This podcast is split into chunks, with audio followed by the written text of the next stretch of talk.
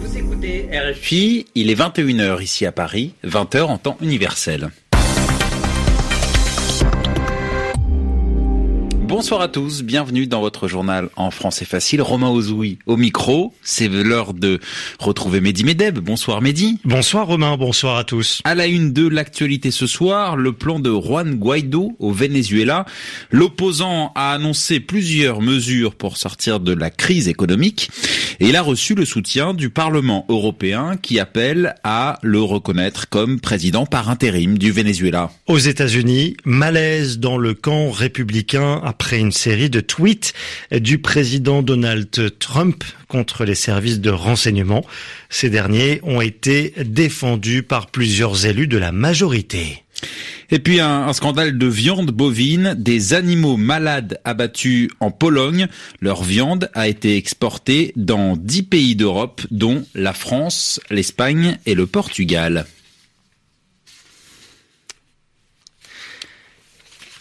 Donc, nous allons tout d'abord aux États-Unis, des tweets de Donald Trump qui passent mal au sein du Parti républicain. Oui, alors on va donner le contexte, hein, Mehdi. Mardi, les services de renseignement américains font toute une série d'annonces concernant la politique étrangère des États-Unis. Il se trouve que ces annonces contredisent ce qu'avait déclaré le président américain concernant par exemple le groupe État islamique ou la Corée du Nord.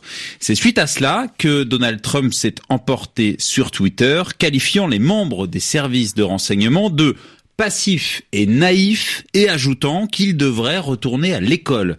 Une charge violente qui a entraîné les critiques de plusieurs élus du Parti républicain. À Washington pour RFI, Anne Corpé. Je préférerais que Donald Trump reste à l'écart de Twitter, surtout en ce qui concerne d'importantes questions de sécurité nationale, a déclaré John Thune, le numéro 2 du Parti républicain au Sénat, avant d'ajouter au sujet des membres des services de renseignement ces gens sont des experts, ils ont de l'expérience, ce sont des professionnels. D'autres élus ont souligné la qualité du travail des agents dénigrés par le président sur Twitter. Le représentant républicain du Wisconsin a commenté avec une certaine ironie, ils font un métier très difficile, ils tentent de mettre en œuvre les priorités du président. Il est assez rare que les membres du parti expriment tout haut leur désaccord avec la Maison Blanche, mais c'est de plus en plus fréquent en politique étrangère. Républicains se sont notamment distancés de l'annonce du départ des troupes américaines de Syrie. Le chef de la majorité au Sénat devait proposer ce jeudi un amendement qui peut être considéré comme un affront direct à Donald Trump. Le texte soumis au vote par Mitch McConnell qualifie de dangereux tout retrait précipité de Syrie un amendement républicain qui devrait rallier un nombre substantiel de votes démocrates.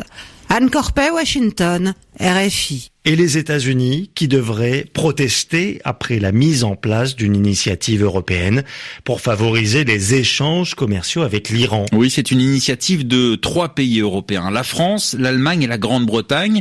Il s'agit de créer une entité, donc une forme d'organisation pour échanger avec l'Iran et permettre au pays de bénéficier des retombées économiques qui sont liées à l'accord sur le nucléaire. Ces retombées dont Téhéran est privé depuis le retrait américain de ce texte et la mise en place de sanctions américaines. La nouvelle entité devait être officialisée ce soir lors d'une réunion des ministres des Affaires étrangères de l'Union européenne à Bucarest, la capitale roumaine. Également en Europe de l'Est, un scandale de viande bovine révélé en Pologne. Oui, des vaches malades tuées dans un abattoir du nord-est du pays. Le scandale a été révélé par une enquête journalistique et il a de lourdes conséquences puisque la viande a été exportée dans dix pays d'Europe. Correspondance à Varsovie de Damien Simonard. Les dix pays qui ont importé au total environ 2 tonnes et demie de viande bovine provenant d'animaux malades sont la France, l'Espagne, le Portugal, la Finlande, la Hongrie, l'Estonie, la Roumanie, la Suède, la Lituanie et la Slovaquie. Cette viande provient d'un abattoir du nord-est de la Pologne où un journaliste de la chaîne TVN24 s'est infiltré pendant trois semaines. Ces images en caméra cachée montrent des vaches qui ne tiennent plus debout, traînées par terre dans l'abattoir à l'aide d'un treuil avant d'être tuées et des carcasses dont les tumeurs ou autres preuves de mauvaise santé sont découpées. Les scènes se passent de nuit sans aucun vétérinaire. L'un des employés déclare même, je cite, Les gens c'est pas comme les cochons, ils mangent tout. Suite à l'éclatement de l'affaire, Varsovie a lancé des contrôles dans tous les abattoirs du pays. Le ministre de l'Agriculture déclare qu'il s'agit d'un incident isolé, mais les auteurs du reportage affirment le contraire. Et si tel est le cas, c'est tout le continent qui peut être touché, la Pologne étant le deuxième exportateur de viande bovine dans l'Union européenne. Damien Simonard, Varsovie, RFI. Également dans l'actualité européenne, une marche de jeunes pour le climat romain. Oui, à Bruxelles, la capitale belge, ils sont descendus dans la rue pour la quatrième semaine consécutive. Mais cet après-midi, la mobilisation était en baisse, environ 12 500 manifestants. C'est presque trois fois moins que jeudi dernier. Reportage donc à Bruxelles, signé Pierre Benazé.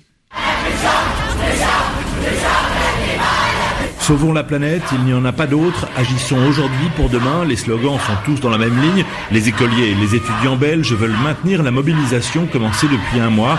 Et pour Victor, étudiant en deuxième année d'université, le message doit être martelé toutes les semaines. C'est pour qu'on arrête de gaspiller le futur et qu'on prenne enfin des décisions pour qu'on ait un futur justement. Prendre des mesures pour euh, l'écologie, pour notre environnement, parce que l'air de rien, tout se dégrade, euh, tout ce qui est espace vert, etc. Si toute la Belgique on s'y met, il y a moyen qu'on fasse quelque chose. Pour Martine, une luxembourgeoise qui étudie pour devenir institutrice, les jeunes ne doivent pas baisser les bras. Je pense que maintenant c'est le moment pour tout le monde pour venir. Donc faites un changement maintenant, c'est le moment pour agir. Pour, euh, pour les jeunes, c'est vraiment cool euh, que tout le monde vienne maintenant. Je pense bien que maintenant, ça commence, que le gouvernement nous voit, quoi. Et tous ces jeunes dans les rues de Bruxelles ont des raisons personnelles de manifester pour la lutte contre le changement climatique et des projets d'avenir comme Lynn qui est en avant-dernière année de secondaire. J'ai pas envie de mourir et j'ai encore envie de, envie de vivre longtemps, longtemps, longtemps. Donc euh, j'y retournerai jeudi prochain et jeudi d'après et encore jeudi d'après. Même s'ils sont moins nombreux que la dernière fois, le mouvement fait tache d'huile avec ce jeudi 15 000 autres manifestants en même temps dans les rues de Liège. Pierre Benazet, Bruxelles, RFI les jeunes qui sont à l'honneur du grand débat national en France. Oui, le Premier ministre Édouard Philippe a échangé pendant 1h30 avec des jeunes de 18 à 25 ans à Juvisy-sur-Orge, c'est au sud de Paris, dans le cadre de la grande consultation qui a été lancée par l'exécutif français pour répondre à la crise des Gilets jaunes.